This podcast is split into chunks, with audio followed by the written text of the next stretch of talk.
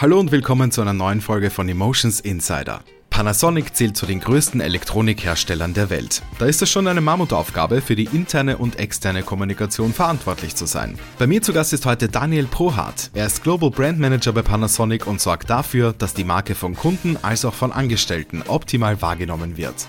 Dazu ist er sogar international im Einsatz. Das erzählt er uns aber gleich selbst. Außerdem erfahren wir mehr über die Unternehmenskultur und darüber, was neue MitarbeiterInnen in den ersten Tagen erwartet. Ich bin Mario Polster, schön, dass ihr dabei seid. Ich freue mich, dass du heute da bist. Hallo lieber Daniel, grüß dich. Grüß dich auch, danke, dass ich hier sein darf. Guten Abend oder komm mal warm, müsste man ja eigentlich sagen, weil äh, bei dir ist es ja schon Abend, hier bei uns ist es vormittags. Uns trennt eine ja, ziemlich große Zeitverschiebung. Vielleicht stellst du dich mal ganz kurz vor und beschreibst deinen Job und sagst uns auch was ganz kurz zu dieser Zeitverschiebung, wie es dazu kommt. ja, erstmal hallo und danke, dass ich hier sein darf. Mein Name ist Daniel Prohardt. Ich arbeite für das Global Marketing Sales Department und bin Panasonic Industry Brand Committee Member in Osaka von Deutschland aus. Östlich gesehen sind wir eben acht Stunden weiter vorne. So kommt es mhm. äh, dazu.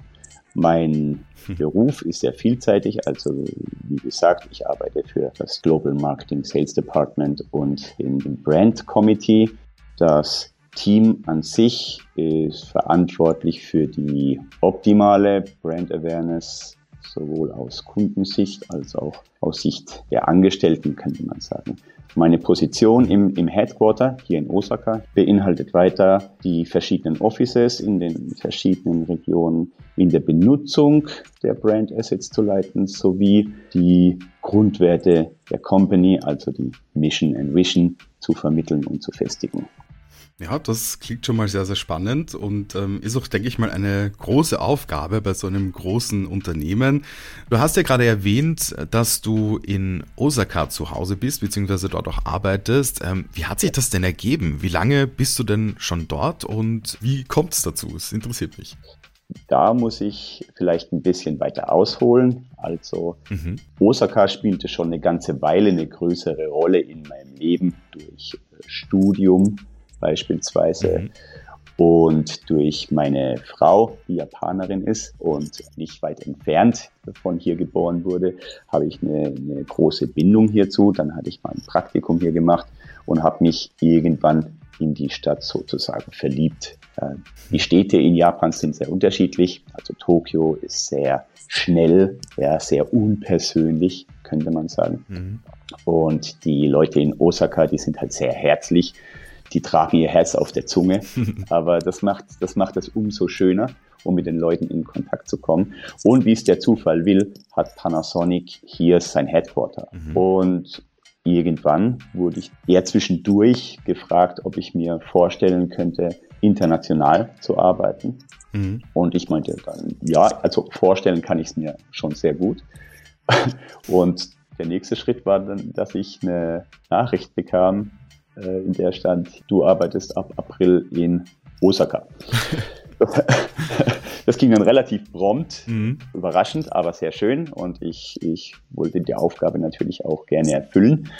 Die Aufgabe war ursprünglich für zwei Jahre angesetzt. Panasonic hat sich um alles gekümmert, um Umzug, um Wohnung, Onboarding, um alles. Mhm. Ich musste wirklich gar nichts machen. Also Vielen Dank an die Leute, die sich bei HR darum gekümmert haben. Und ich bin ab jetzt noch ein Jahr hier, dann insgesamt drei Jahre. Mhm. Genieße die Zeit auch sehr. Es trägt viele Früchte in der globalen Kommunikation. Mhm. Und das ist ja genau das, wo wir eigentlich hinwollen. Ja, sehr, sehr spannend. Auch, dass es die Möglichkeit überhaupt gibt bei Panasonic, ne? Das ist ja auch nicht so selbstverständlich, dass einem sowas ermöglicht wird. Also ja. echt großartig und macht sicher auch Spaß. Ähm, uns allen ist Panasonic ja ein Begriff als großer Technikhersteller, ne, sei es jetzt von Haushaltsgeräten oder Föhns oder Fernseher, aber ihr macht ja auch noch viel, vieles mehr, wovon viele gar nichts wissen. Du kennst außerdem Panasonic auch als Arbeitgeber sehr, sehr gut. Wie würdest du denn den Arbeitsalltag so bei euch beschreiben und worauf legt Panasonic als Arbeitgeber den Wert, deiner Meinung nach? Ja, wie du gerade eben schon beschrieben hattest, ist Panasonic ein sehr großes Unternehmen. Und im Brandmanagement beispielsweise sind die Ziele auf sehr lange Sicht zu betrachten. Da ist es wichtig, Markt und Objectives und Kundentendenzen im Blick zu haben. Und was für alle Firmen wichtig ist, unser Schaffen immer wieder auszuwerten. Mhm. Da ist bei Panasonic eben so viele verschiedene Formen von Arbeitsalltag der vielen verschiedenen Mitarbeiter und Mitarbeiterinnen gibt, versuche ich es mal so zu sagen. Also der Wille, den Alltag und das Leben der Gesellschaft durch technische Entwicklung zu verbessern, ist ein typischer Panasonic-Wert, den man auch spürt innerhalb der Firma. Mhm. Und das kommt ja nicht von allein, sondern das bedingt eben sehr viel Begeisterung für Technik, äh, für Teamwork, für Hilfsbereitschaft, Wertschätzung anderen gegenüber und dass man eben diesen Mehrwert sieht, die Welt auch technisch zu bereichern. Mhm. Was sind denn weitere typische Eigenschaften oder Werte, würdest du sagen, die jemand auf jeden Fall mitbringen muss, um bei Panasonic ein guter Fit zu sein? Nun ja, also Interesse an technischem Fortschritt, sicherlich. Sehr gute Kommunikationsfähigkeiten, Teamwork, Affinität, mehrsprachiges Arbeiten, also mindestens Englisch. Weitere Sprachen sind da sicherlich von Vorteil. Mhm. Japanisch ist super. Wenn wir über Werte reden wollen, müsste ich ein bisschen weiter ausholen, also wenn du das gestattest. Ja, sehr gerne. Dafür sind wir hier.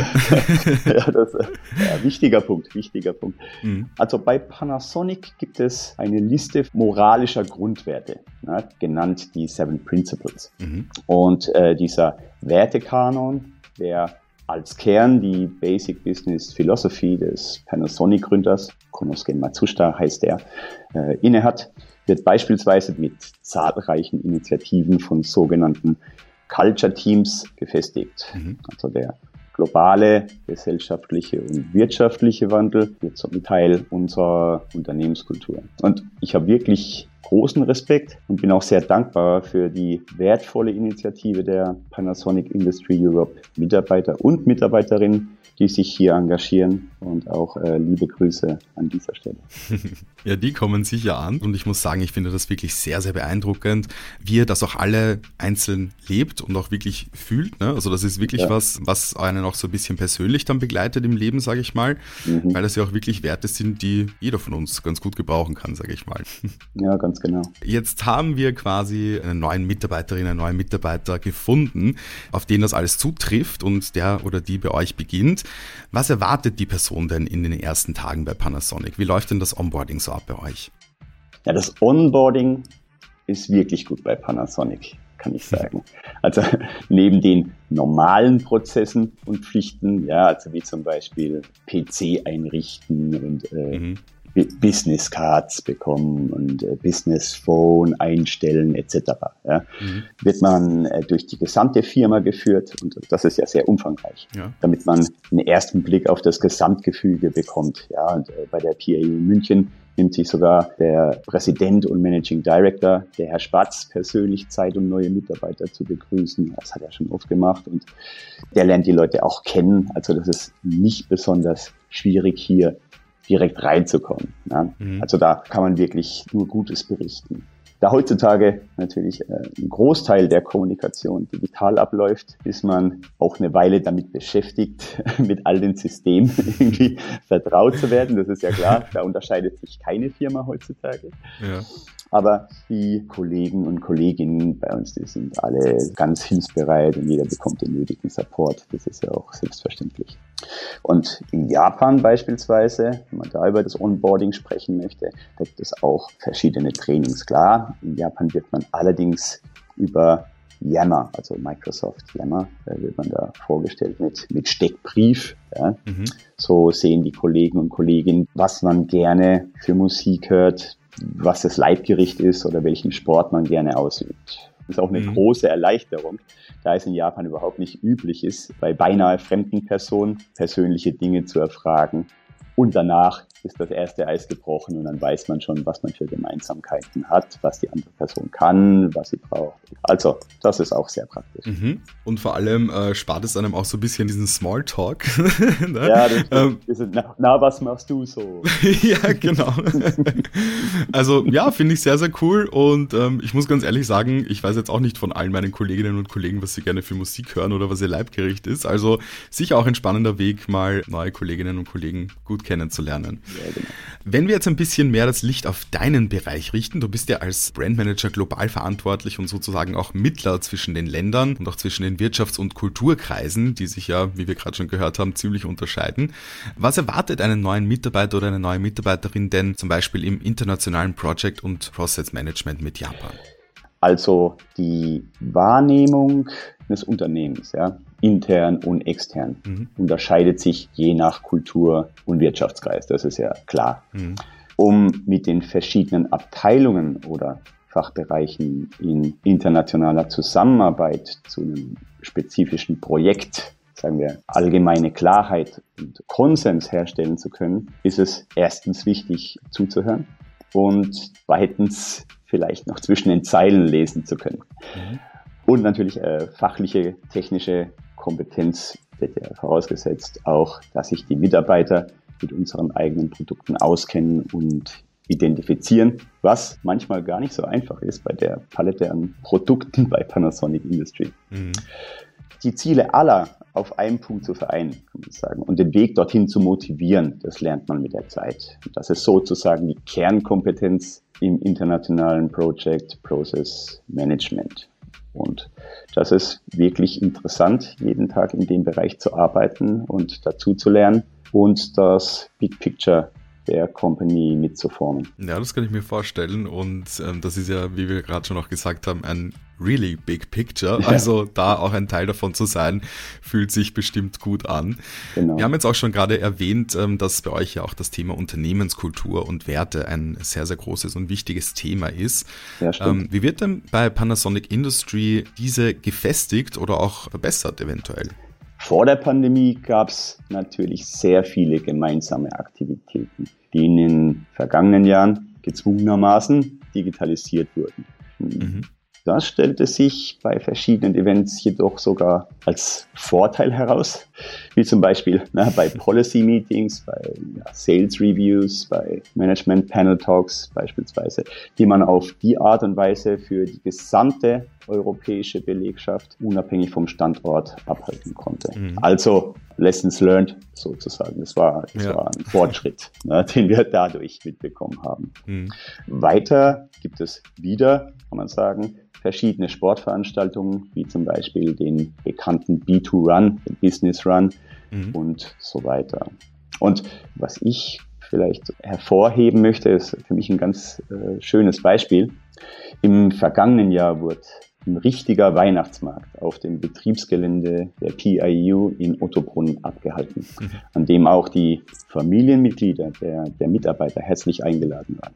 Und da konnte man sogar das Customer Experience Center von Panasonic auf dem Panasonic Campus in Ottobrunn begehen und noch mehr über die Company erfahren. Dann sehen die Familienmitglieder, wo arbeiten denn zum Beispiel der Papa oder die Mama oder der Bruder oder wer auch immer.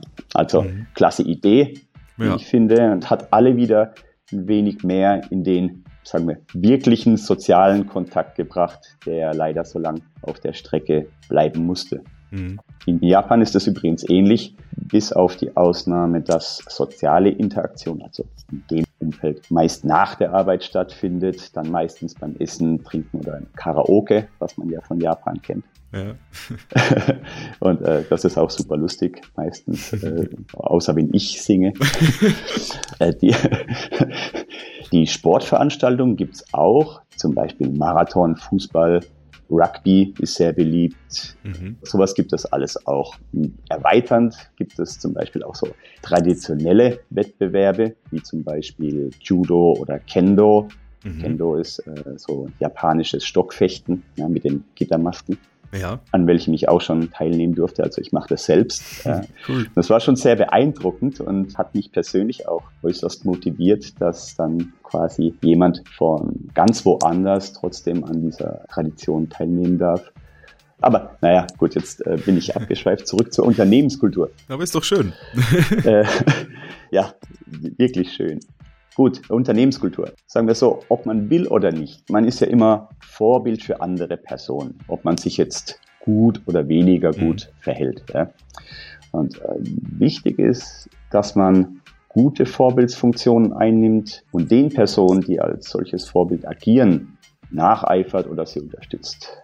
Und Eine Unternehmenskultur kann vielleicht vorgegeben werden, aber vorgelebt werden sollte sie natürlich von jedem und jeder Einzelnen, damit eine richtige, eine wahrhaftige Kultur daraus entstehen kann.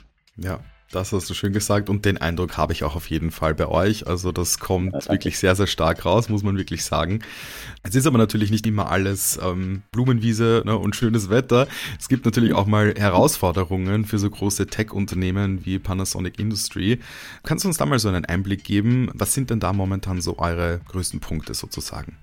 Ja, ganz klar Nachhaltigkeitsmanagement und Bekämpfung des Klimawandels sind die Herausforderung Nummer eins. Also mhm. das sind die Herausforderungen unserer Zeit, bei allen wahrscheinlich, aber bei Panasonic ja. ganz besonders. Und ähm, es gibt bei Panasonic den Green Impact. Mhm. Mit dem Green Impact hat sich die Panasonic Corporation verpflichtet, bis zum Jahr 2030 in allen Betriebsgesellschaften Net Zero CO2-Emissionen zu erreichen. Mhm. Ja, das ist schon eine ganze Menge ja. oder, oder, ganz, ganz wenig sozusagen. ja.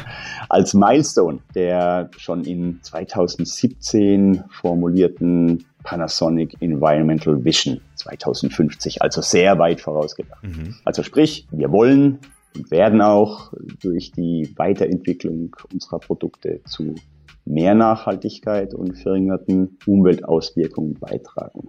Mhm. Und das bringt natürlich äh, ziemlich viele neue Herausforderungen in sowohl Entwicklung als auch in der Herstellung unserer Produkte mit sich. Und das sind die großen Aufgaben zugegebenermaßen. Mhm. Und die Panasonic Industry Company als Teil der Unternehmensgruppe steht ganz klar hinter den Zielen, wird ihren Beitrag klar definieren und dann selbstverständlich verpflichtend umsetzen. Ja, Herausforderungen sind ja dazu da, um aus dem Weg geräumt zu werden.